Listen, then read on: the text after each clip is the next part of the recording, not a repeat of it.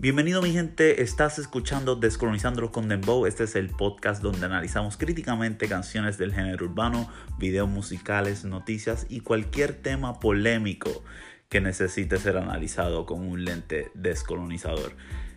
Hoy nos acompaña Marien Villanueva y nos va a educar sobre el tema de la perspectiva de género, su importancia, por qué es necesaria ante la sociedad y cuál es el beneficio que todos nosotros como seres humanos en esta sociedad patriarcal, machista, heteronormativa, eh, se puede beneficiar y también vamos a discutir cómo la idea dominante, ¿verdad? Eh, manifiestan violentamente este, estos estigmas, estereotipos de género y por qué la perspectiva de género combate con todas estas ideologías tóxicas. Así que quédate con nosotros y vamos a seguir descolonizándolos con Dembow. Bueno, mi gente, eh, estamos aquí de vuelta con Marien.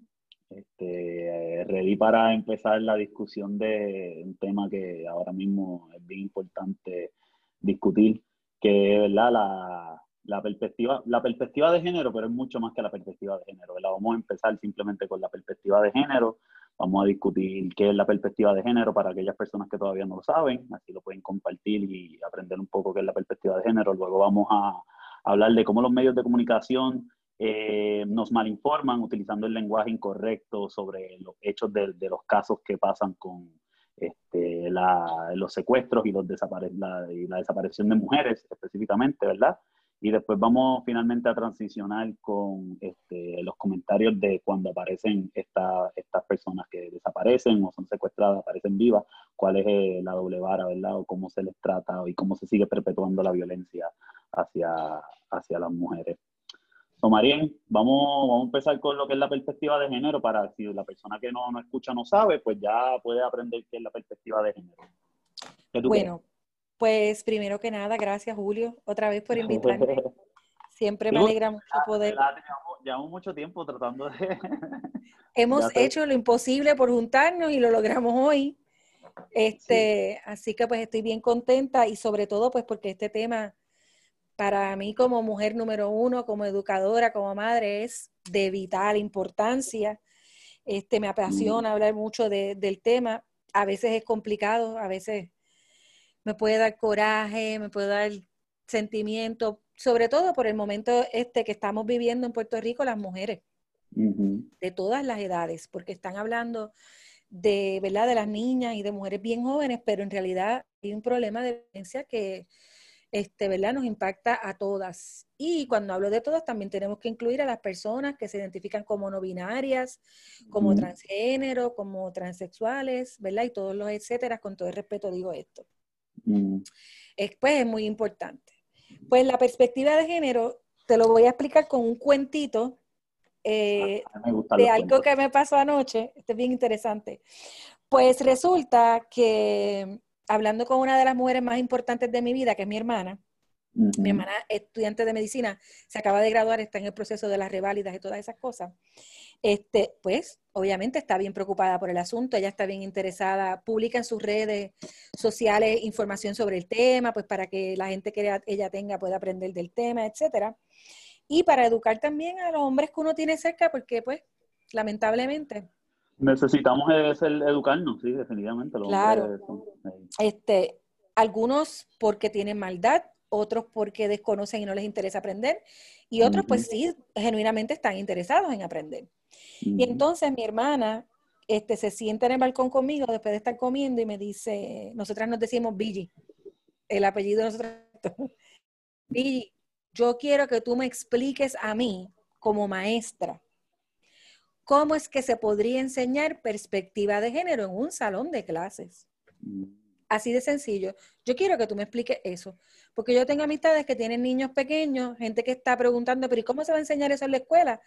Porque la idea que tiene la gente es que vamos a hablar de los genitales, que vamos a hablar de relaciones sexuales, y yo le digo a mi hermana, ella me dice, y yo sé que no es eso, pero es que yo quiero un educador que me diga así, de una manera articulada, con intención, cómo es que.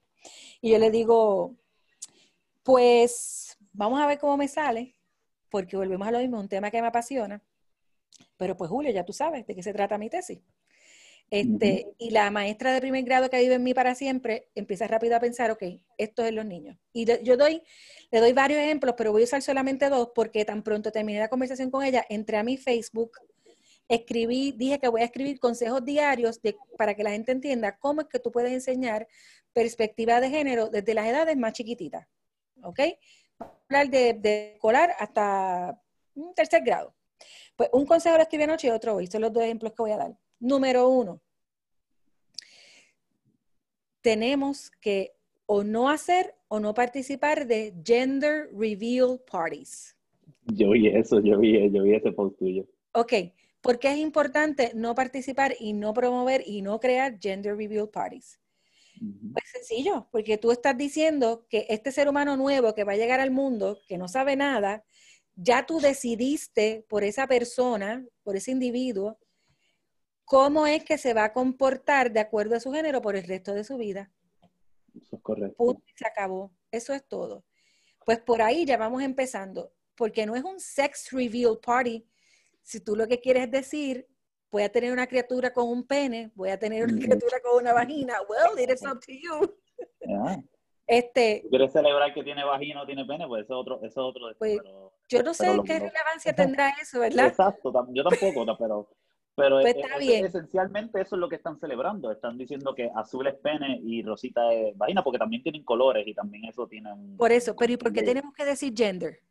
Y ahí es que está el problema, porque entonces vamos a entonces a, promover la construcción binaria. Binaria, sí, exacto. Que es una, construcción esencialmente colonizadora, ¿verdad? y tú le estás diciendo a todo el que participa que se tiene que comportar con esa criatura de esta manera en particular, sin tú saber cómo, o sea, que está en el chip, en el disco duro de ese ser humano que viene nuevo al mundo, nuevo.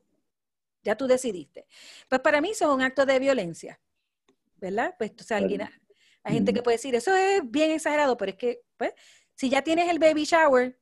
Sí, porque ya, ya estás encajonando tu, tu bebé a, a, una caja. Está, está, encajonando, está encajonando en una caja y está... Cuando este, hablamos de género no se habla de manera inocente, ya se sabe que hay una lista de cosas y tú le haces un check mark a cada una de las características, eso, eso se sabe. Y Puede ser una expectativa bien fuerte. Bien fuerte, bien, bien, ¿verdad? Que pueden ser bien complicadas. Y entonces, pues yo le digo eso a mi hermana, ella me dice, ok, ok, el otro cuento. Yo le digo, eh, como maestra de kinder que fui, pues sencillo, Julio. Y tú te vas a acordar de esto y todos nos vamos a acordar de esto. Cuando tú entraste a Kinder, tú te acuerdas que en el salón de Kinder, aparte de haber libros, aparte de haber las mesitas redondas, las sillitas y todas las cosas, había área de juegos, porque sabemos que mm. los niños aprenden a través del juego y que los maestros de escuela elemental tenemos que usar el juego prácticamente para todo lo que vayamos a hacer con nuestros estudiantes. Y entonces el área de juegos está dividida en dos secciones. Una de las secciones es donde está la cocinita, el área de laundry, hay camitas, hay muñecas y están las cositas que tú usas como para ir a hacer compras. Y en el otro área tienen los legos, los carritos, este, si hay libros, si hay cualquier tipo de manipulativo. ¿Qué pasa? Que como los niños vienen, este, ¿tú me oyes, Julio? Eh, sí, te escucho, dame un segundo. De momento te perdí, perdón. No, no te preocupes, no te preocupes, estamos aquí, estamos, estamos ready. Pues como los niños ya vienen socializados porque entran al preescolar 3, 4 años y si es kinder de 5 años, va a ser súper normal que las niñas se vayan a jugar derechito al área de cocina y donde están las muñecas y va a ser bien normal que los niños se vayan derechito a jugar al área donde están los legos, los carritos o cualquier otro manipulativo. Y yo explico lo siguiente. El, desde el primer momento, el maestro o la maestra tiene que decir en el salón de clases, los juguetes están aquí, no debe haber división. Eso es número uno. Y todos los juguetes que hay dentro de este salón están accesibles para todos los estudiantes, niñas y niños. Pero para enseñar perspectiva de género tenemos que ir mucho más allá, porque tú puedes decir, ah, no, yo los dejo que ellos jueguen con lo que sea, que ellos escojan, ellos son libres. No, porque tú sabes que en su hogar A las niñas ya les están enseñando que las muñecas representan los bebés porque todas tienen que ser madres y tener bebés, ¿verdad? Y que generalmente en la casa mamá es la que cocina, la que lava, la que frega, la que plancha. Y papá es el que juega con el carrito, el que sale, el que construye con los bloques, el que hace whatever. Entonces, si enseñamos con perspectiva de género, dentro de una de las clases del kinder, tiene que haber una clase en la que se le enseñe a los nenes, niños, no a las niñas. Te sigo, te sigo eh, escuchando. Te oigo. Cómo ellos tienen que comportarse si se convierten en padres. Cómo se cuida un bebé, cómo se le cambia un pañal, cómo se le alimenta con la botella, cómo fregar con los trastes, cómo limpiar la cocina. Mientras las niñas observan. Las niñas no van a estar en eso.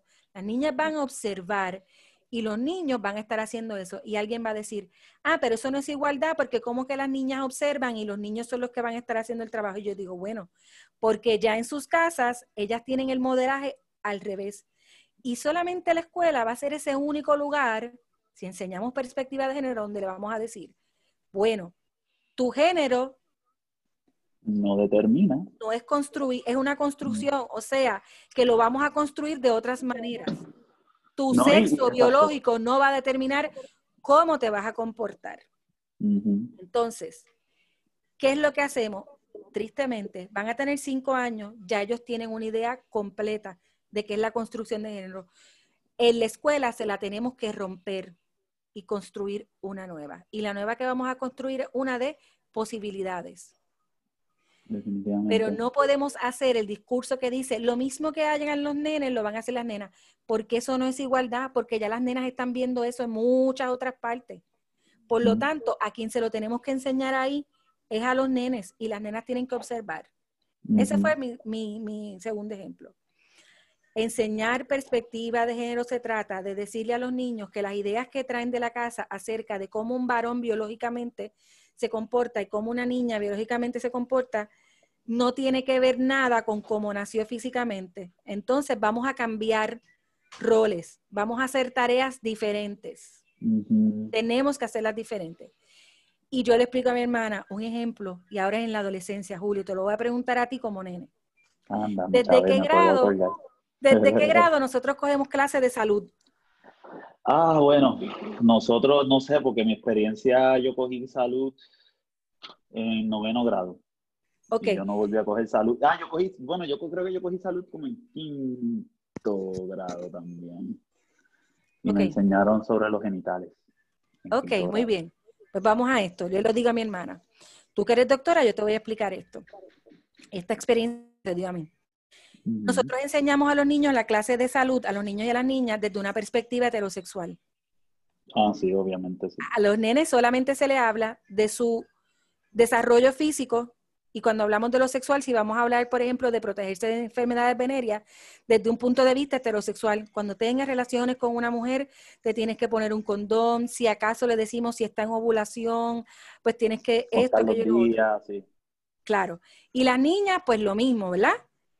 así es tu desarrollo físico, esto otro. Pero no decimos, vamos a enseñarle al niño todo el desarrollo físico de la niña y vamos a enseñarle a la niña todo el desarrollo físico del niño. Esas son dos cosas. Pero además yo le digo a mi hermana, hablemos de las enfermedades venéreas. Yo le enseño a las niñas en la escuela que ellas teniendo relaciones sexuales con otra niña podrían contraer enfermedades venéreas. Bueno, eso, eso, eso debería enseñarse, pero probablemente no, porque... No se enseña. Eh, Enseñamos a los nenes sexo, sexo, ay, sexo lésbico, muchachos. Pero es que se habla del coito y se habla de la penetración desde una perspectiva heterosexual. Pero es que, entonces a los nenes, le hablamos a los nenes de si tienen relaciones sexuales con otro hombre, cuáles son los peligros y cómo se debería comportar y cómo se debería proteger. Pues eso no es perspectiva de género, porque lo que estamos diciendo es que lo que esperamos de ellos como seres biológicos es que su conducta sexual sea completamente heterosexual. Y si nosotros no les enseñamos que eso es una posibilidad, que haya homosexualidad, ¿verdad? Que eso puede pasar, o que haya bisexualidad, o cualquier forma de vivir la sexualidad, los estamos desprotegiendo. Mm. Y entonces eso es un peligro. Pues yo una vez tuve que llevar a un psicólogo, a un doctor en psicología, a dar una orientación a un grupo de niñas lesbianas que eh, visitaban el lugar donde yo trabajaba por una situación en particular, pero una de las niñas dijo, estaba activa sexualmente con otra niña y dijo, a preguntas se le hace, ¿tú te proteges cuando tienes relaciones sexuales con esa niña? Y ella dijo, no, porque nosotras somos nenas. Wow. Nenas con nenas no pueden tener enfermedades venéreas. Y yo digo, una niña como de 15 años, yo digo, es que no es una locura que ella me diga eso. Ella tiene razón que me esté diciendo eso porque es que ella no le han enseñado otra cosa. Entonces, lo que no enseñamos, después no podemos quejarnos que estamos teniendo este tipo de problemas en las escuelas, en la sociedad, en las casas, porque nadie nace enseñado, como dice el dicho, ¿verdad? Pues eso, eso es otra cosa. Tenemos que dejar de pensar que en la escuela, cuando vamos a hablar de perspectiva de género, vamos a estar hablando simplemente sobre este tema que te hablé, de clase de salud, del sexo, del pene, de la vagina, no. Volvemos al ejemplo de Kinder. No, y, pero independientemente, independientemente, el tema es importante, o sea, porque yo siento que, que hay gente que piensa que vamos a hablar de, de los genitales y, y, y, toda esa cosa, y yo sé que eso se saca de fuera de contexto y se... Eso, eso es parte de la conversación, pero no es toda la conversación. exacto, yo lo que quiero decir, pero que aunque sea parte de la conversación, es sumamente importante. Este, Bien, altamente importante. Entonces, el hecho de que queremos utilizar esta estructura, lamentablemente, usar la estructura religiosa, utilizan estos, estos grupos eh, religiosos que son que están manipulando a la gente a través de, del mal uso, ¿verdad? De, la, de, la, de discursos religiosos para defender este, esta heteronormatividad, ¿verdad? La, la, eh, que es nene con los nenes y que sexo de género y que todo es una, una, un lente totalmente cisgénero. Eh, eh, es uno bien violento y yo creo que tú estás dando duro en el, los ejemplos en cómo esa, esa, esa, esa ignorancia se manifiesta, ¿verdad? En los estudiantes. De manera muy peligrosa. Otro ejemplo importante, ¿verdad? Cuando hablamos de los hombres y las mujeres ilustres, que en mi tiempo, y yo no soy una vieja, hablábamos solo de los hombres ilustres. Ah, sí, Las únicas dos mujeres ilustres que tú veías en la clase de historia eran Lola Rodríguez de Tío o Julia de Bulgo, y se acabó. No, hay, no hay más nada. Mira, yo, yo estaba pensando, yo estaba pensando en eso, perdona que te interrumpa. No, sí, yo estudié, yo estudié, yo estudié, en la, mi escuela elemental se llama eh, Ángela Cordero Bernal. Entonces, ¿Y quién es ella?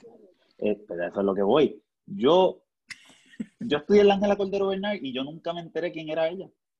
Ella, yo, yo me enteré, yo me enteré en Minnesota cuando estaba dando un research en eh, eh, Rafael Cordero, este, espérate, ¿cómo es? Ay, ay, Puerto Rico. se me olvidó. El hermano de él, que es el, el, el educador, el, este, este Cordero, sí, el, el, educador este famoso, Rafael Cordero. Y ella es, la, ella, ella, ella es la hermana, eh, si no me equivoco, ahí viene ¿Y qué edad tú tenías cuando te enteraste de eso, Julio? Bueno, tenía 20, 29 años, 28 años. Tengo ¿Y a qué edad tú estudiaste en esa escuela? Yo, yo estudié primero a sexto grado. Válgame, pues wow, entonces, mira. Entonces, entonces tengo compañeros que yo voy a preguntarle, mira, ¿sabes quién es el Cordero Bernal? A ver si saben. Pero es una educadora. El punto es que si tú buscas a Rafael Cordero, que es el educador negro, que fue, lo, si tú lo buscas en la historia, educador negro que integró a los blancos y a los, y a los negros y los, los educaba a todos por iguales, ¿verdad? Y, pero que nadie habla de las tres hermanas de él. Y lo importante, esencial, que fueron hasta más importantes que él, pero obviamente como son tres mujeres, pues no tienen el mismo... Aunque hay una escuela, como mi escuela, claro. se llama el nombre de una de las hermanas de él, eh, que tuvieron un rol bien importante en ese proceso, en ese proceso educativo, yo ni me acuerdo, o sea, yo no aprendí eso, y la escuela tiene el nombre, ¿sabes? y Porque hasta ahí lo dejamos, a las mujeres nos dan, vamos a darle esto de premio de consolación, ahí tienes el nombre de una escuela y te conformas con eso. Y pues ya. y exacto, y que probablemente si me lo enseñaron en la escuela, me enseñaron como la hermana de, no como una extensión del hombre, tú me entiendes, como una, o sea, una extensión de él. Ah, ella es la hermana de él. Ella no es una, Ángela no fue una persona, ella es la hermana de, o sea, una extensión del hombre, como que. Sí, como un apéndice, como un brazo, una pierna de. Exactamente. Ajá, y, pues. y eso es algo que, eso fue algo que yo me sentí como que, wow, diablo, que sí, chévere, qué bien. No, disculpa por la interrupción, pero es que me recordó eso en el momento. Muy bien, esto es nuestro ping-pong. Pues entonces, pensé en, la única candidata mujer a la gobernación que tenemos, ¿verdad? En uno de los comentarios que ella dijo en el debate, que de bueno, no los he podido ver solamente así, bits and pieces, porque Yo tampoco, lamentable. Académica, pues ya tú sabes que no, tenemos tiempo de eso. Pero en un comentario ella dijo que cuando, ¿verdad? Dio su explicación de perspectiva de género, que era importante que las niñas supieran que en las escuelas, que se les enseñara que ellas podían estudiar y trabajar en lo que a ella les diera la gana y que podían aspirar a ser gobernadoras de un país, que podían tener, este, ser abogada, etcétera. Y yo digo, that's fine, eso es perfecto. Pero tú y yo sabemos como educadores que a la hora de traducir eso a lo que es la realidad, tiene que haber gente dentro de las escuelas que sepa, ok, ¿cómo es que se va a hacer eso? Porque está bien tú decir, yo quiero que se vea eso, pero ¿cómo es que tú lo vas a hacer? Y yo te voy a dar otro ejemplo muy sencillo, tiene que ver con la perspectiva de género y no estás hablando ni de sexo ni de genitales. Aquí te va el otro ejemplo. Dale. Está el día de las profesiones y le enseñan a los niños para que vayan vestidos de una profesión a la escuela, el ser, los servidores públicos mayormente, tú sabes, las profesiones tradicionales. Y entonces, ¿qué es lo que vamos a ver? Pues se disfrazan y traen su papelito y ellos leen qué hace el servidor público. Pues los bomberos, los policías, los abogados, los doctores son qué? Hombres. Nenes. y entonces las enfermeras, las maestras, las secretarias y qué otra profesión. Son mujeres. Sí. Ya está, that's it. Y yo, yo quiero, yo quiero que, yo quiero que tomen esa oportunidad porque gracias por que traiste ese ejemplo, porque esto también a mí hay algo, hay una estadística que siempre se tira, que es que el, el, gender pay gap, que las mujeres ganan este, 70 cents to the dollar, y la gente tira eso, y la gente tira eso, y la gente tira eso. Y lo que mucha gente no entiende, que ese problema no necesariamente es económico, porque la realidad es que la data de ese, esa investigación que se toma no es que eh, tú eres una mujer ingeniero, una mujer ingeniero, eh, un hombre ingeniero, eh, trabajan en el mismo sitio y le pagan menos. Pero sí pasa, sí pasa. y mucho pasa, pasa mucho, pero la realidad en, el, en cómo se toma ese número sale, no sale de eso, sale porque toman en consideración todos los trabajos que tienen las mujeres y todos los trabajos que tienen los hombres, lo suman y sacan ese número. Entonces se convierte en un bullet point y lo que pasa es lo que tú dijiste, lo que tú dijiste ahora, que se le enseña desde bien niña, desde bien niñito, que las nenas tienen que ser o maestras o este, enfermeras, enfermeras o trabajos que por lo general pagan menos porque se están siendo condicionados desde su educación y de esa manera la educación heteronormativa o que la, educación como se le, del patriarcado, ¿verdad? Que se le da los roles, entre comillas, ¿verdad? Más importantes a los hombres y los que los de, los de apoyo, ¿verdad? A las mujeres, pues entonces pagan menos, son valorados menos, pero es que esos trabajos ya se, han, se le han asignado un género. Pues entonces, ¿cómo lo vamos a enseñar? Ya. No, exacto, pero lo que, lo que quería terminar, lo último que quería terminar es que, ¿sabes? No podemos tampoco, ¿sabes? La, la, al, problema, el problema de dinero, de económico, la gente se cree que, ah, no, que, que el empleador tiene que pagarle más. No, pero es que también tenemos que enseñarle a, a los niños. Que ellas tengan acceso y permiso a llegar a esas posiciones. pues entonces, ¿cómo lo vamos a enseñar? Esto es bien sencillo, Julio, y esto es perspectiva de género. Vamos a coger lo siguiente, el día de las profesiones, los maestros todos tenemos que planificar cada una, cada una de las lecciones que damos en un salón de clase, tú lo sabes. Yo tengo que saber cuál es el objetivo, qué es lo que yo voy a enseñar. Yo tengo que saber cuáles son las actividades que yo voy a hacer para asegurarme de que esos estudiantes lleguen a ese objetivo que yo deseo, ¿verdad? Y si esos objetivos no se cumplen, yo tengo entonces que reenseñar. Esto estoy yo dándole una clase de educación a la gente que no sí, siento, como siento, nosotros. Me siento, me, estoy, siento estoy repasando cuando estaba aprendiendo. Pero eso tú lo sabes, eso no es para ti. pues entonces, esta es mi clase.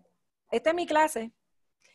Vamos, el día de las profesiones, yo voy a asignar de qué usted va a venir vestido o vestida. Y yo le voy a mm. asignar el rol que va a jugar, porque tenemos que hacer el juego, los niños aprenden el juego. Se les prepara el libretito, ellos actúan y todo pasa bonito. Ok, vamos a tener una abogada, una niña vestida de abogada, y va a tener un secretario, un niño vestido de secretario. La niña tiene la profesión, el niño también, pero el niño es la profesión que apoya a la que la niña tiene.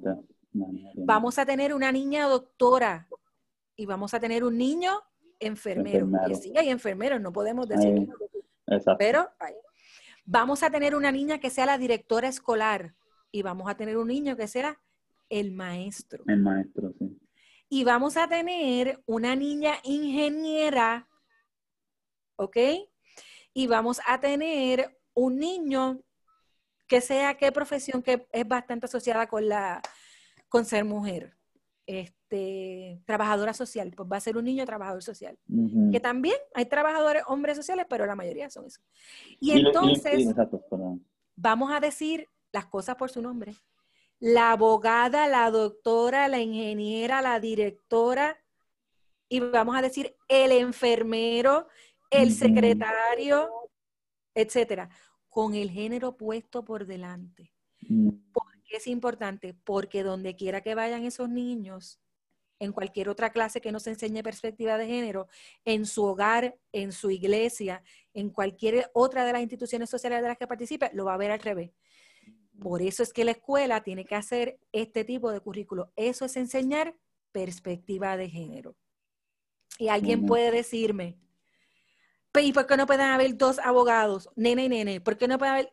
No, porque es que no hay balance, porque ya fuera lo que están viendo es lo otro. Tú tienes que tener más de lo otro dentro del salón para un poquito tratar de hacer algo de balance. y de retar la, ideología dominante patriarcal, porque es que, es, que a la hora de la verdad estamos rompiendo con el patriarcado, o sea, la idea de que el, el, el, vivimos un mundo donde el está dominado por el hombre, por el jefe de la familia. O sea, es como que hay que romper esa idea y el espacio educativo tiene que ser el lugar donde Para podemos imaginarnos eh, y crear a través del, especialmente lo que tú dices, el juego, la, el poder imaginativo y creativo del niño. Este, ahí es donde, ahí es el espacio donde la magia tiene que ocurrir, ¿tú me entiendes? Tú no puedes, uno no puede ¿qué clase de cojones? ¿Vamos a hacer lo mismo que ven en el, como tú estás diciendo, ¿vamos a hacer lo mismo que ven en el mundo? No. Vamos a dejar lo que ellos escojan. ¿Qué van a escoger? Lo que están viviendo. Lo que, lo están viviendo, exacto. Van no lo puedes dejar escoger. No lo puedes dejar escoger, tienes que hacerlo tú. Exacto. Y si ponemos en el juego el nene que se quedó en la casa dándole la botella al bebé, a la muñeca, y la nena es la que entra con el maletín por la puerta en el salón, y la niña dice, yo soy madre, me casé, whatever. Y entonces aquí vamos a lo próximo, ¿verdad? Y esto ya es un poco más complicado y un poco más progresivo y nos pueden matar por esto a ti y a mí, que más no. uno quiera, pero ¿y qué tal si escogemos dos madres o dos padres? Porque hay que enseñar también maternidad y la paternidad se puede vivir dentro de una relación no heterosexual. No heterosexual, sí. Puede haber dos madres, las dos profesionales, y ambas pueden tener a su criatura y puede, puede haber dos niños y mira, tiene cinco años. Le vamos a enseñar que se, vamos a ponerlos a jugar a que se acuesten, a que se besen en la boca, a que hagan como que, o sea, es que son cosas tan ridículas que tú dices. No, y, yo creo que eso es un reflejo más de, de creo que de, la, de, de, de, las cosas que yo, eh, hay una forma, o sea, como, hay una teoría yo pienso que la gente que, usualmente la gente que, que dice eso, yo pienso que son sus, sus, deseos y, adentro, sus inseguridades, como que reproducidas en violencia.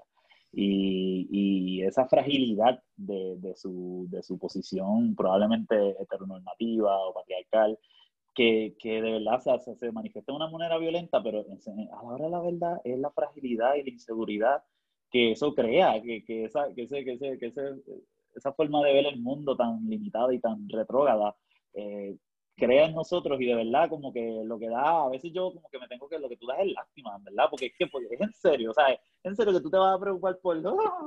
Pero es la ignorancia, Julio, y es por eso, porque son seres humanos que fueron socializados ¿verdad? Y no podemos tampoco este, pensar... No, yo, no, claro, eh, disculpa. Si a ti te este, educaron toda la vida y te socializaron de esa manera, ¿cómo es que tú te vas a comportar? Pues de esa manera, si a mí toda la vida me dijeron que el caballo se llama pejo, pues donde quiera que yo vea un caballo le voy a decir perro porque eso es lo que me dijeron. Pero entonces, si tú ves que hay mucha gente diciéndote, no, mira, eso no es perro, es caballo, tú tienes que decir, pues déjame ver si lo que me enseñaron de que o sea, es un ejemplo bien estúpido, pero... Déjame llamar a la maestra, decirle, oye, pero tú me dijiste que esto era un perro. Tú me dijiste que era perro, no caballo, y mira, ahora la gente está diciendo que es caballo. Y entonces tú aprendes, porque cuando tú llegas adulto, ¿verdad? Se supone que tú puedes aprender eso. Pues esos son varios ejemplos de lo que es la perspectiva de género. Es enseñar a niños y niñas que de la manera en que nos comportamos en sociedad, aquí va la definición, que de la manera en que nos comportamos en sociedad de acuerdo con el sexo biológico con el que nacemos, esa manera es una cosa que es enseñada, que no es natural, que no viene en nuestro ADN. son una serie de reglas que nos enseñaron y que esas reglas son peligrosas. Porque, ahora voy al por qué. La pobreza, el discrimen, la marginalización y la violencia física que puede resultar en la muerte. Y ahora voy a esta última cosa. Si tú le enseñas a un niño muy pequeño, desde muy pequeño hasta grande, toda la vida, que tú eres hombre y estas son las cosas que tú tienes que hacer y entre ellas tú eres el proveedor y el que mantiene, y la mujer es quien se quede en la casa para que tú la mantengas, tú estás enseñando que tú estás pagando por un servicio o que tú estás pagando por un objeto, como se paga por un carro, como se paga por la renta de la casa, etcétera. Eso sí está en la mente de los niños. Y si ese objeto, ese bien o ese servicio que tú tienes, alguien te lo roba o se te daña o se quiere ir de tu lado, la respuesta va a ser que que tú no quieres perder eso, porque eso es tuyo, tú pagaste por eso, es de tu propiedad. Entonces, ahí viene la violencia doméstica que se traduce en insultos, en maltrato psicológico, en golpes y puede degenerar en la muerte de eh, el otro ser humano que en la mayoría de, las, de los casos es una mujer. Pues entonces nosotros tenemos que enseñarles desde perspectiva de género a los niños y a las niñas. No es necesario que tú te cases de manera formal, no es necesario que tú convivas con una persona tampoco, porque, mira, generalmente la gente eh, se casa o vive con otra persona porque esos son contratos que nos enseñan que tenemos que tener los seres humanos porque con eso adquirimos una seguridad económica, social, etcétera. No es que yo esté diciendo nadie se debe casar, eso no es mi, ¿verdad? Ese no es mi punto. Sí, pero que si escoges no hacerlo, no te vean como... Porque mucha gente que no hace eso o no actúa en esos contratos, lo ven como que no has sido satisfecho, no has logrado las metas de la vida, te ven como que su competente o algo así como que hay, algo mal, hay algo mal con esta persona, mira, fulano no se ha casado, ay, mira, fulano se divorció, ay, mira, ay, fulano. Entonces, como que... Eh, perspectiva de género es darle las alternativas a los niños. Sí, existe esas que tú conoces, no las vamos a, eliminar, ¿verdad? No. Pero hay todo este montón de otras, ¿verdad? Sí, abrir, abrir la avenida de, de, y darle agencia, ¿verdad? al estudiante de, de que no, no, tú no estás encajonado en estas expectativas sociales. No es una receta que te hace el doctor que tú tienes que bebértela cada cinco horas en tres mililitros y la cuestión así no es como seres humanos. Entonces, pues, eso, esa es mi definición de la perspectiva de género. Es todo ese set de reglas y normas que nos entregan en un paquete a las niñas y los niños desde el momento en que nacemos y que a través de nuestra vida en todos los lugares en los que compartimos nos enseñan que las tenemos que seguir. Nos enseñan que las tenemos que seguir. Eh, y lo último, que de esto tú sabes también, y tú, tú eres estudiante de Rosas o tú sabes de esto, discourse analysis. Súper importante. Nosotros las personas, los seres humanos todos, somos un discurso andando, ¿verdad? Y una de las cosas que es parte de nuestro discurso es cómo nos vemos físicamente, ¿verdad? Cómo nos arreglamos, cómo nos vestimos, etcétera. Sí, el discurso no tan solo son palabras, eh, tiene que ver con la, es nuestro language, visual, exacto, presentación visual, auditiva, hasta todo ese tipo de cosas. Pues, ¿qué tal? ¿Qué tal te resulta a ti que cuando tú vas a una tienda a comprar ropa de niño, este, ya vamos a hablar de los toddlers en adelante, este, tienes una sección completa de niñas y una sección completa de niños, ¿verdad? Y entonces se inventan la excusa de que el size es diferente y yo no sé qué, cuando eso lo que tiene que ver es con la estatura y el peso porque los niños chiquitos todos tienen la misma forma de bolita. Ahí no hay. Sí, ahí. no, no, hay nalga, no hay ahí, ahí, ahí, lo que hay cachete, mira, cachete. El gordito, los hoyos son más grandes en unos que en otros, pero todos los bebés son iguales. Cuando los niños, eh, ¿verdad? Infantes, tienen la capacidad de escoger lo que les gusta, tú te das cuenta porque ellos lo, lo agarran, ¿verdad? Con, ¿verdad? Este, con sus propias manos. Ellos escogen, tú les pones dos objetos de frente y ellos cuando tienen la capacidad de mirarlos y decir, este es el que quiero, este es el que quiero. ¿Qué tal si en vez de ir a la tienda y tú escogerle a tu niño o tu niña lo que se va a poner de acuerdo a este género que me dijeron, tú entras a la tienda y lo paseas por toda la tienda? Le enseñas el área de niñas al niño y le enseñas el área de niños a las niñas. Después enseñas las dos áreas, no solamente y que ellos empiecen a escoger y que tú le digas, mira, esto está dividido, los niños entienden, de tres años en adelante, cuatro, esto está dividido en colores y dibujos y todo, pero esto es lo mismo.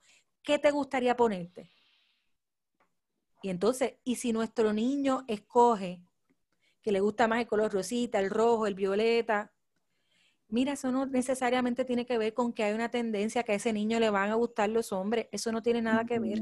Tú estás desarrollando ahí lo que es este, la creatividad, tú estás desarrollando ahí lo que es el pensamiento crítico, tú estás desarrollando ahí lo que tiene que ver con visión, con colores, con, con 20 mil cosas que no tienen que ver con que, hoy lo estoy enseñando que sea gay, ay, la estoy enseñando que sea lesbiana. Bendito no, si es ropa. Es ropa. A mí me gusta ponerme mis pantaloncitos este, josita, yo pienso que lucen bien brutal. Yo amo los boxers.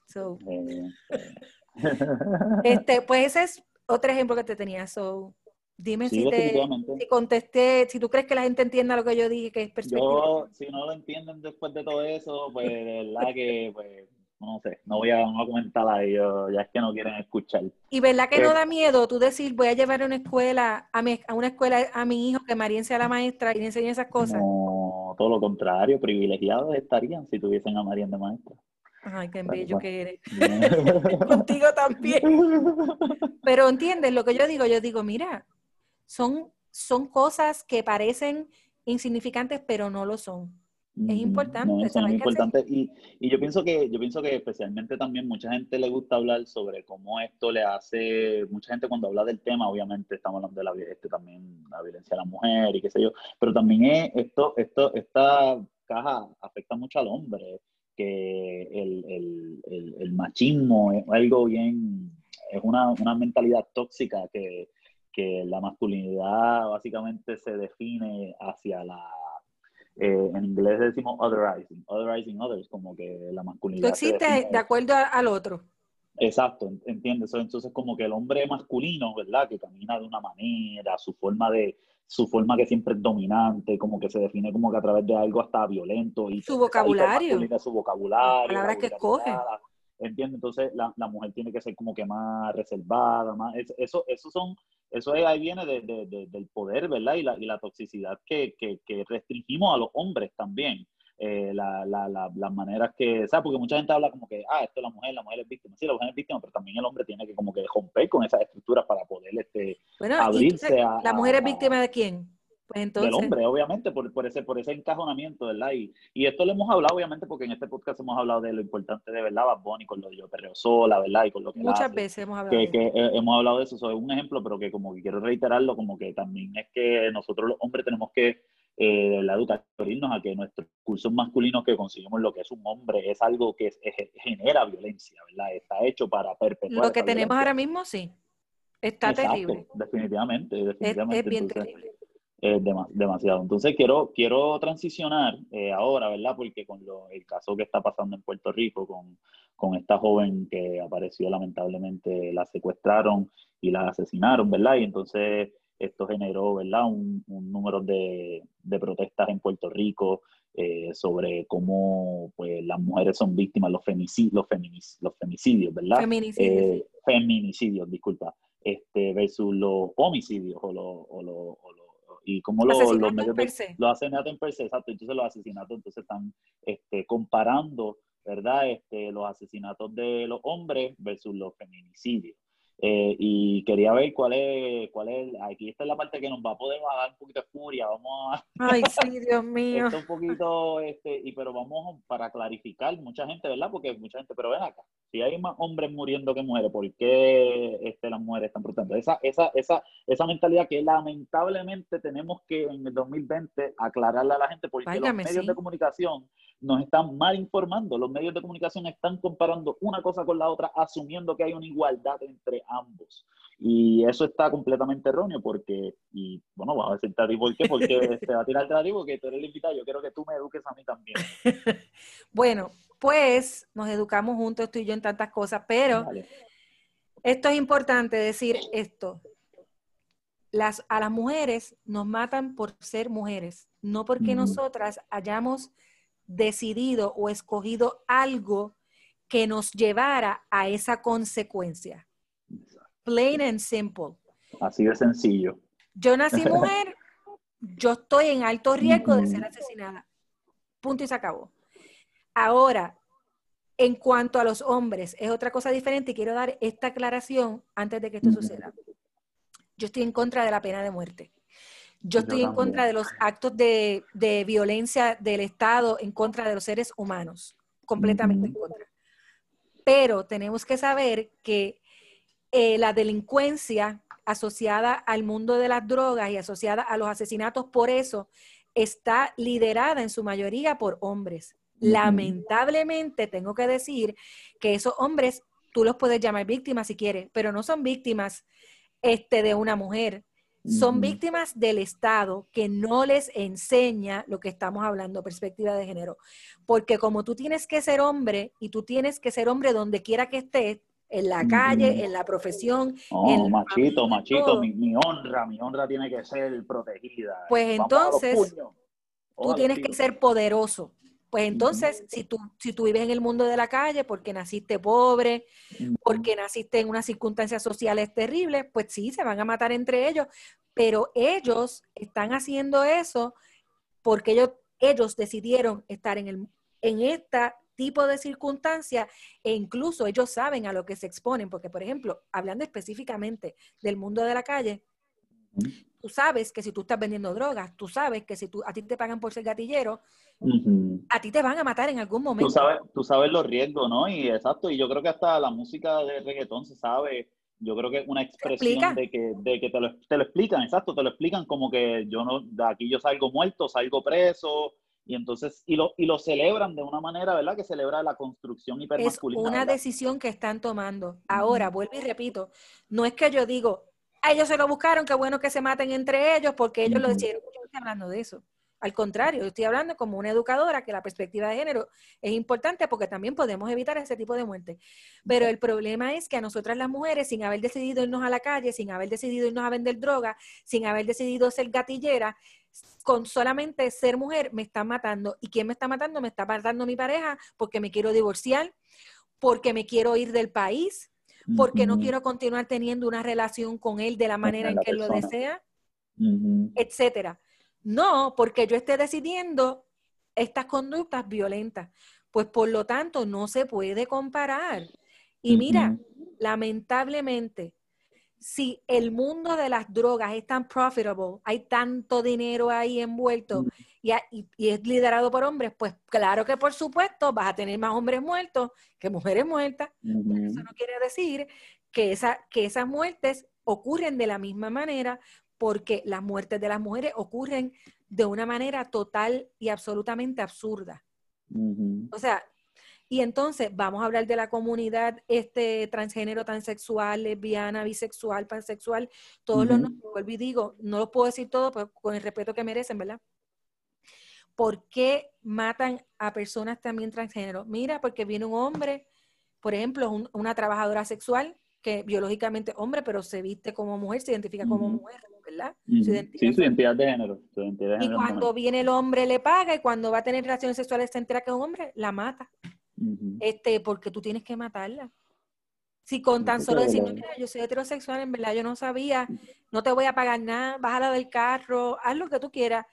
Pero es que porque tú... Sí, como que de, a lo mano, no, verdad, no era, el, no era, el, no era el, el, servicio que estoy buscando, o sea, es como si fuera, ¿sabes? Como, pero como es un servicio ilegal, es un servicio que no está regulado, es un servicio que está que como en este mundo heteronormativo, ¿verdad? Heterosexuales.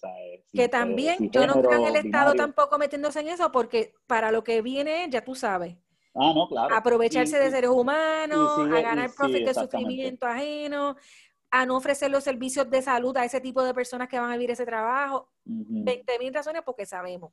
El capitalismo, wow, qué espectacular. No, exacto, pero ahí obviamente lo, lo, que quiero decir es que por lo menos si en un mundo ideal donde... En un mundo ideal. En un mundo ideal donde es un trabajo de, de, de honra, ¿verdad? Como cualquier otro trabajo, ¿verdad? tú puedes decirle al Estado, mira, esta persona me invadió o eh, infringe, ¿verdad? Contra la legalidad y yo puedo a, esto en un mundo ideal. No estoy diciendo que estoy apoyando dentro de un modelo capitalista, porque el modelo capitalista no sirve para eso. pero este, pero sí, este, o sea, que no hay, no hay estructuras que puedan proteger ese tipo de, ese tipo de, personas. pues mira, Alexa, esa pobre, esa pobre muchacha, eh, la asesinaron, transgénero, no se sabe nada, no ha pasado nada. Y por, y por, y por, y literalmente el mejor ejemplo de decir que la transfobia mata porque la, la porque gente que, porque, no, sí, pero que lo que pasó, lo, lo que pasó antes fue que mucha gente dijo, ay, mira, ese hombre vestido de mujer está metiéndose al baño de las mujeres para robarse a las mujeres. o para ligársela. Exacto, para ligársela. y entonces como que este, esta película de cosas que no ocurren, eh, se imaginan, ¿verdad? Porque son imaginadas, son este discursos imaginativos para proteger este, esta, este aspecto sexual, género, binario, ¿verdad? Que entonces empiezan a imaginarse tú cosas que no ocurre. Mira, este, ahora mismo criticaron a, a, la que hizo Harry Potter, este, que ella es una transfóbica, este, J.K. Rowling. Ella hizo los dibujos de Harry Potter. Este, eh, su última novela fue un serial killer que es transgénero que, que, que es trans. Yo no sabía eso, Julio. Sí, bueno, vale. Tengo que leerlo, ay Dios mío. yo no, yo no, yo no he leído el libro, no, no sé, de hecho no se salió, simplemente vi este, muchas noticias de pues lo transfóbica, lo transfóbica que es esta autora. Horrible. Entonces, entonces, eh, eh, este, son literalmente gente creando imaginaciones, ¿verdad? Que es lo que le pasó a Alexa, la mataron por la imaginación de una persona que no, que, que, que, no se... La imaginación popular hizo eso. Exactamente. Y, y, eso no pasa y lamentablemente fue víctima de la transfobia, de personas que exageraron este discurso, porque la gente que conocía a Alexa, pues no... no sabía que era incapaz de crear ese daño. Exacto, exacto, pero como gente que no sabe empieza a tirar cosas ahí, pues entonces esta gente súper hiper masculina, ¿verdad? Estos matones la, asesinaron. Entonces, pues, eh, ah, eso es otro aspecto, ¿verdad? Otro layer que, que tenemos que, otro, otra de las cosas. Eh, volviendo al mismo tema del principio, pero que tiene que ver con esto en particular, yo hablaba también anoche con mi hermana de una persona que conocemos, ¿verdad? Que dice que desde que tenía seis años sabía, un nene, que le gustaban los otros nenes. O sea, que a los seis años él recuerda eso. Mm, y yo digo, pues mira, es bien importante que nosotros no hagamos invisibles a los seres humanos. Cuando yo hablo de invisible, recuerda que los niños aprenden por modelaje gente que yo admiro, que yo veo cómo se comporta, esas conductas yo las voy a seguir, ¿verdad? No es que los niños son copy-paste, pero sí nosotros, este, de acuerdo a nuestros referentes, es que formamos también lo que somos, nuestra identidad. Pues entonces, ¿qué tal si también cuando estamos dando clases vamos a enseñarle a las niñas que hay mujeres que no parecen niñas, que parecen niños y son exitosas en lo que hacen? Porque tenemos una comunidad LGBTQ de personas que son muy profesionales con, tú sabes, muchas cosas importantes, artistas de las carreras más tradicionales que te puedas imaginar, activistas, etcétera, etcétera.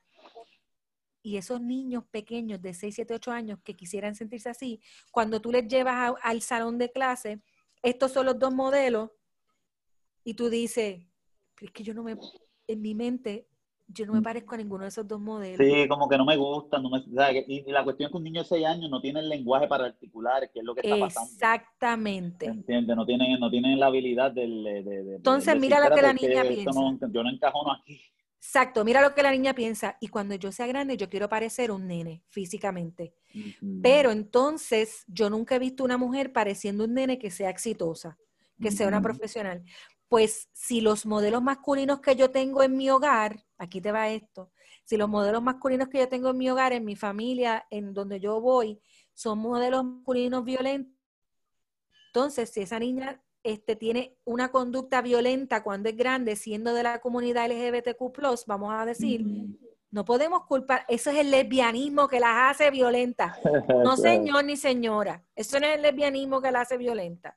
Es que sus modelos, sus referentes, eran los varones que ella veía, eran violentos y modelaron eso para ella. Y no se les enseñó otra cosa. Así que a mí no me vengan con que porque por tu preferencia sexual tú vas a ser más violento. O sea, una niña lesbiana es más violenta que una niña heterosexual. No bendito, eso no es así. Eso no, eso no opera de esa manera. Y volviendo un poco a lo de los el lenguaje de los medios, ¿verdad? Porque no, no, como que nos desviamos un momento ahí, pero vamos. como somos tú y yo. no, pero todo está amarrado. Sí, no, todo está conectado, pero como que volviendo a lo de como este, los medios de comunicación, ¿verdad? Que, ¿Cómo usan el lenguaje? ¿Cómo hacen el cuentito? ¿Cómo hacen el, exacto, que hablan de secuestro o desaparecido, ¿verdad? ¿Y cuál es, cuál es la diferencia entre el secuestro y ser desaparecido? Pues este, mira. ¿Cómo los medios están presentando esto como si fueran este, sinónimos? Te lo digo desde mi perspectiva de educadora y comunicadora, porque todos nosotros los educadores somos comunicadores, ¿ok? Sabemos la importancia que tiene el lenguaje. Si yo estoy desaparecida, significa que a mí no me pueden encontrar las razones por las que a mí no me pueden encontrar son inciertas. ¿Ok? Eso por definición. Desaparecido, como cuando se te desaparece un bolígrafo, una libreta, un libro, está perdido, pero tú no sabes por qué está perdido ni dónde. ¿Ok? Puede ser, en el caso de un ser humano, porque decidió desaparecerse o puede ser que lo desaparecieron, pero al tú usar la palabra desaparecido, tú dejas eso muy abierto a la imaginación. No hay, no hay un actor, no hay un actor Exacto, no hay culpable ni consecuencia ni sospechoso. Ahora, es algo que pasó. Es algo, ajá, como un accidente. Ajá, exacto. ¿Te rompió? No, no, ah, pues, alguien lo rompió. alguien lo rompió, exacto. Alguien lo rompió. Pues entonces, si tú dices secuestrada, tú estás viendo que esta persona sí está desaparecida, pero está desaparecida en contra de su voluntad y alguien o varias personas son responsables de esa desaparición. Si tú quieres usar la palabra desaparecida, tú tienes que decir desaparecida por secuestro si hay evidencia de que ocurre un secuestro. Pero si no, entonces tienes que decir desaparecida en contra de su voluntad ¿verdad? Porque también hay unas conductas que te dicen que puede estar desaparecida en contra de su voluntad. Y en el caso bien específico de Rosimar, que es lo que tenemos que hablar ahora, que es bien específico, a Rosimar hay testigos, su prima y su mamá. Su mamá escuchó, pero su prima vio y escuchó. Cuando ella gritó, cuando la guagua se detuvo, cuando la agarraron, cuando la montaron en un carro. A mí tú no me digas que eso no se llama secuestro. Exactamente. Eso no se llama desaparición, se llama secuestro. Secuestro lo que, lo que, de hecho, eso es lo que, lo que está haciendo el gobierno de los, no tiene, no tiene que ver con género directamente, pero lo que está haciendo el, gobierno de los, eh, de los, Estados Unidos con los protestantes de acá en las protestas están montando a la gente, eh, las autoridades están montando gente. Entonces, Julio, ¿cuál es el problema? Que el gobierno haga esto es sencillo, que es lo que, ¿verdad? Uno le tiene que explicar a la gente. En términos legales y en términos de investigación policíaca, las acciones que va a tomar la policía, los fiscales, etcétera, este, son bien diferentes si se trata de un secuestro a que si se trata de una desaparición. Porque si ya tú sabes que está secuestrada, los protocolos que se tienen que activar son bien diferentes a los protocolos que se activan por desaparición. Los que se activan por desaparición son mucho más simples, menos complejos que los que se activan por secuestro, porque definitivamente hay que encontrar los culpables rápido, porque cuando alguien lo secuestran pueden pasar dos cosas, o que lo maten o que lo lastimen de manera que va a tener unas consecuencias de por vida, ¿verdad? Que a esa persona se le va a hacer difícil recuperarse. Pues sí, este, a Rosimar la mató nuestro sistema, aparte de los culpables que realmente tiraron, porque, o sea, no, obviamente, obviamente tuvo un asesino, pero obviamente el Estado falló, le falló a... porque no se activaron los protocolos y las cosas que se suponían que activaran, y el lenguaje se usó de esa manera. O sea, este, como decía mi hermano cuando chiquito, los legos no se rompen, se desmontan. Es lo mismo decir, se me rompió la torre de Lego a que se me desmontó mismo, desaparecido, secuestrado, dos cosas diferentes. Y no, es verdad que sí. Ay, te congelaste. Es lo que, es lo que, este, ¿verdad? Lo que es el, el último tema de que, que, en este caso apareció Rosimar lamentablemente asesinada, pero ¿qué pasa cuando reaparecen las personas y, y, y, la, y cómo se sigue reperpetuando esta violencia, ¿verdad? En contra de las mujeres. Eh, cuando hay casos que aparecen vivas o, que no son, son, son casos igual de graves que el caso de, de Pues el que te conté hoy, que es el único que, que voy a decir porque ni me acuerdo de todos los comentarios horribles que leo, pues dice el comentario bien horrible. Es una niña de 16 años, si no me equivoco, me perdonan si estoy diciendo la noticia. La niña de 16 años del residencial de este, Torres se ¿verdad? estaba desaparecida, vamos, no se saben las razones, aquí sí puedo decir eso.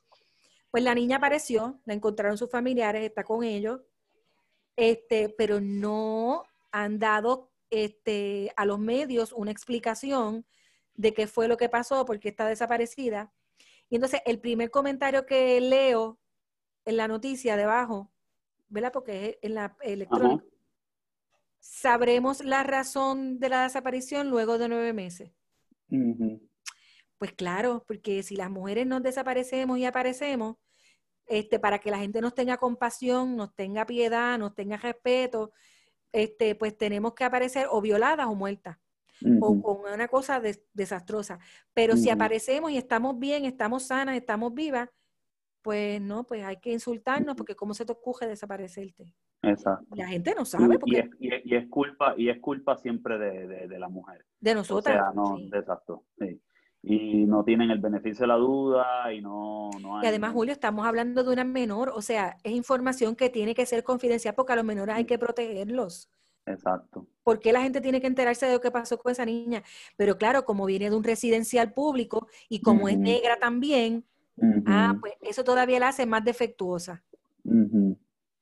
Sí, no, que hay una, hay una, obviamente hay una intersección de, clase social, identidad racial, que va entonces minimizando la, el valor de verdad de, la persona. Del ser humano. Del ser humano. Entonces, también como estamos discutiendo este, antes de empezar, que este, muchas veces que tiene que haber una historia interesante, tiene que haber una historia. Estamos, estamos, estamos acostumbrados a las historias empaquetadas en un mini documental de Netflix que tiene que convertirse en algo que para nuestro consumo. Y si no es algo para nuestro consumo, pues es una porquería. Entonces es desvalorizada. Es una porquería.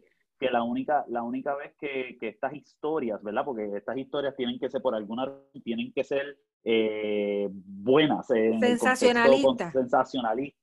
Eh, de una manera que, que, que pues que, que, nos convierte el cuerpo femenino, ¿verdad? El cuerpo de la mujer, el, la, la, la, esencia de, de, cualquier persona, es verdad, porque a veces también esto le afecta a, otras personas, este, pero que tiene que ser consumida y eso es algo que, que, hemos hablado aquí anteriormente, ¿verdad? Este, y, que, y que yo creo que es, como el capitalismo ha normalizado este tipo de historias, ¿verdad? A través de los medios de comunicación, y mira, Julio, de los métodos de entretenimiento, etcétera.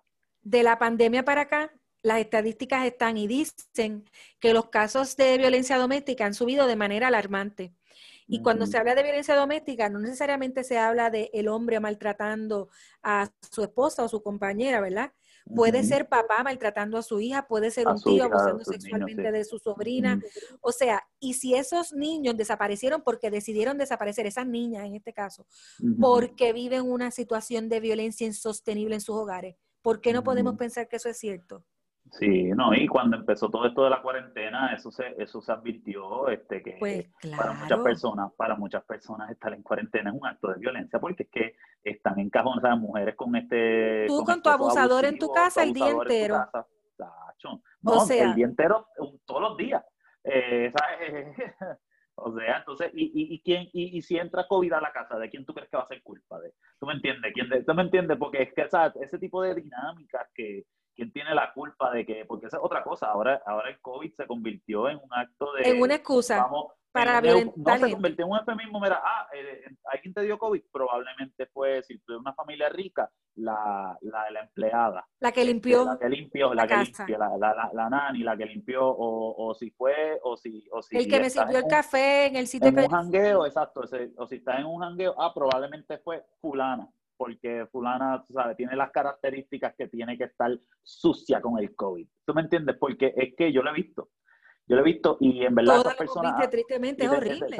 he, tenido, que, he tenido que bajarlas a En serio, en serio, en serio vas a estar echando la culpa como irresponsable cuando tú te restregas con, con tu novio cuando llega al aeropuerto. Exacto. Cuando él llega al aeropuerto todo, todo probablemente, y tú, tú estás culpando a fulana por... Así es. Entonces es como que es como que hay una, una doble vara, ¿verdad? Uno, uno quiere escoger su esto, estructuras normalizadas, estructuradas de a quién yo voy a, a repartir odio, porque ya ese odio está enseñado a través de la sociedad. Sí, hay que votarlo, es un veneno. Es un veneno, exacto. Como la culebra todo el tiempo. Vamos a tirarlo. son cosas que, que vemos y, y, de verdad que, que, pues que gracias gracias por venir a, ayudar a discutir y que espero que, la, que lo escuchan desconectándolos con Dembow este, tenga un poquito de conciencia, especialmente la audiencia hombre, que a veces somos, nos creemos los, nos creemos los menos porque no le damos a la mujer, pero, ¿sabes? Como que, mire, ¿qué, barra más, qué, barra, qué barra más baja, qué barra más baja tiene? Más básica, ¿verdad? sí, demasiado, demasiado, demasiado, que yo no le hablo yo, malo, yo no alzo la voz. yo quiero decir que es importante que los hombres de las vidas de nosotras las mujeres provean estos espacios que sean ellos los que abran el espacio también, porque lamentablemente a nosotras las mujeres ah, no siempre podemos abrir el espacio para nosotras mismas. Y tú escuchar a una mujer y dejarla hablar y dejarla comentar y dejarla explicar sobre las cosas que le preocupan, pues eso te hace ya ir ganando puntos como un buen ser humano, como hombre, ¿verdad? Y como parte de ser un hombre educado este, yo soy mujer, pero además tengo una hija y tengo un hijo. Y ahora mismo mi hija, que tiene 22 años, está constantemente diciéndome desde lo de Rosimar para acá, yo no voy a ir mm. sola para Walmart, yo no voy a ir sola a la cancha, yo no voy a ir sola a hora de noche a buscar, aunque sea en el carro, porque mira lo que está pasando, mami, si me desaparecen. Y tú sabes que es lo triste, que yo le he criado a ella para que quiera comer el mundo y le digo, ay, es verdad, me da miedo, no vaya sola. No, pero es que es, que eso está cabrón, porque entonces todos los, todos los parámetros que las mujeres tienen que tomar, mira, yo, yo me crié, yo me crié al lado de un caserío y yo nunca me sentí que yo, yo, yo cruzaba la calle de tarde en la noche, yo cogía bicicleta solo. Tranquilo yo nunca sentí que me, yo nunca pensé en mi vida que me iban a saltar y... O que te iban a violar. O, o, exacto, o estando en un sitio, escuchaba un tiroteo todos los días, ¿tú me entiendes? Claro. Porque yo vi un sitio que era bien caliente, entonces yo no tenía ni ese miedo. O sea, ese miedo no existió nunca en mí. Y yo conocer tantas amistades que, porque ese espacio, pues obviamente yo he tenido la oportunidad de escuchar muchas historias de, de amistades cercanas, ¿verdad? Que han contado su verdad y, y cómo todo el pensamiento, el proceso que tú estás explicando que tu hija está, que, que tu hija está, que ejemplificaste con tu hija, ese proceso de pensar cómo simplemente voy a ir de punto A a punto B y tener ya miedo de tu seguridad simplemente por ser, eh, por, por, por, ser mujer. Por ser mujer, que, o sea, está y, no, no, es, algo increíble que, que mucha, que no, no, hay muchos, ah, literalmente hay hombres que no. A mí se me olvidó contarte algo que tú no podemos ir de este segmento sin que yo te diga esto. Vamos a cejar con esto entonces. Vamos, a cejar con esto, esto te va a encantar. Podemos hablar después de esto. Plaza Las Américas. ¿Viste las noticias de Plaza Las Américas? No, no vi las noticias. Plaza Las Américas, su lema, el centro de todo, el centro comercial más grande del Caribe. Exacto, sí, sí lo que iba a decir eso mismo. Muy bien. Estableció una regla y hay guardias en las entradas de plaza decidiendo qué mujeres entran y qué no, de acuerdo a la vestimenta que tienen puesta. ¿De cuándo acá y por qué? si el guardia de seguridad entiende que la blusa que tienes, que el pantalón que tienes o que la falda que tienes es provocativa, tú no puedes entrar a Plaza de las Américas a comprar. Que cuando, espérate, yo tengo que buscar eso. Vas a entrar a las redes. Yo voy a buscar una muchacha que trabaja en valija gitana, no sé si sabe, para la gente que no sepa qué es valija gitana, tú sabes, pero pues sabes que es. ropa este, como boho chic, que es ropa como que flowy. Pues la muchacha trabaja en valija, tenía una blusa que lo que le llama un crop top, ¿verdad? Que es cortita, que se le ve la barriga, tiene mango, tiene una falda larga, flowy, y le faltaban 10 minutos para entrar a trabajar. Y le dice al guardia de plaza que tiene que entrar porque tiene que trabajar y él le dice que tú estás así tú no puedes entrar vestida y ella dice es que está en la ropa de mi trabajo o sea tienes que, esto dime que tienes que entrar a ver eso. y entonces ella dijo este es que yo tengo que entrar a trabajar voy a llegar tarde por su culpa eh, pues su gerente tiene que saber que aquí hay unas reglas y no podemos dejarle entrar. La muchacha tuvo que llamar al gerente y con todo y que llamó al gerente, hombre, gracias, no la iban a dejar entrar, ella se tuvo que ir a su carro, Julio, conseguir un jury que de suerte tenía en el carro para ponérselo para poder entrar a su lugar de trabajo. Y a mí tú no me digas que eso no es violencia de género. Mm, esto fue de casualidad porque salieron esas turistas, porque también está, hace, hace no mucho salieron unas turistas que estaban como en traje baño en el mall No, las turistas no tienen problema. Y ah, lo que porque yo vi hace, hace el, el, verano, en el verano, hace dos o tres meses atrás, turistas así. Se, es por lo de Rosimar. Porque, sí. Ah, Esa es la excusa de ellos, es por lo de Rosimar y entonces otra muchacha... Entonces, perpetuar la violencia a la mujer, o sea, es como que qué clase de cojones, o sea, diablo, ajá, puño en la cara, lo que es que me sale lo tóxico, eh, me sale, es que me sale lo violento, me sale el machismo. Eh, pues mira lo que, te voy a decir, fue varias puertas diferentes, no fueron todas las entradas, o sea que esto es arbitrario. Dependiendo sí, totalmente por el lente masculino ahí, el guardia. Ah. Decide. Eso. Hay una muchacha que hizo un video, este, que era una clienta, una muchacha joven que fue a plaza porque iba a comprarse algo. Tenía también una blusa que era como un bra y un mahón largo, zapatos y todo. Lo que único era que como un bra. No, usted no puede entrar a comprar aquí así. Diablo. Bueno, nada, yo no puedo entrar en esto ahora porque vamos a estar extendiendo una hora más larga. vamos a darlo ahí después. Así que eso te lo deje para que ustedes lo consuman y tengan algo más de que hablar. Sí, no, búsquelo y, y, indígnense de verdad y boicoteen Plaza de las Américas para el carajo porque es que no hay forma. El bello capitalismo, de verdad. Ah, no, no, no, no, no, no. María, de verdad, muchas gracias por estar aquí. A ti, estoy bien contenta de haber podido. Y tema bien importante que siempre tenemos que discutir, de verdad que sí, gracias. Gracias, Julio. Muchas, muchas gracias. Y a todo el mundo que nos escuche.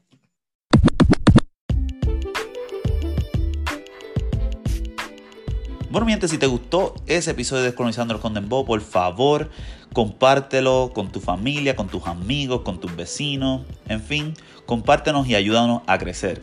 Este podcast está disponible en varias plataformas de podcast, entre ellas están Anchor, Breaker, Google Podcast, Pocket Cast, Radio Public y Spotify. So, por favor, escúchanos en una de esas plataformas y sigamos descolonizándolos con Dembow.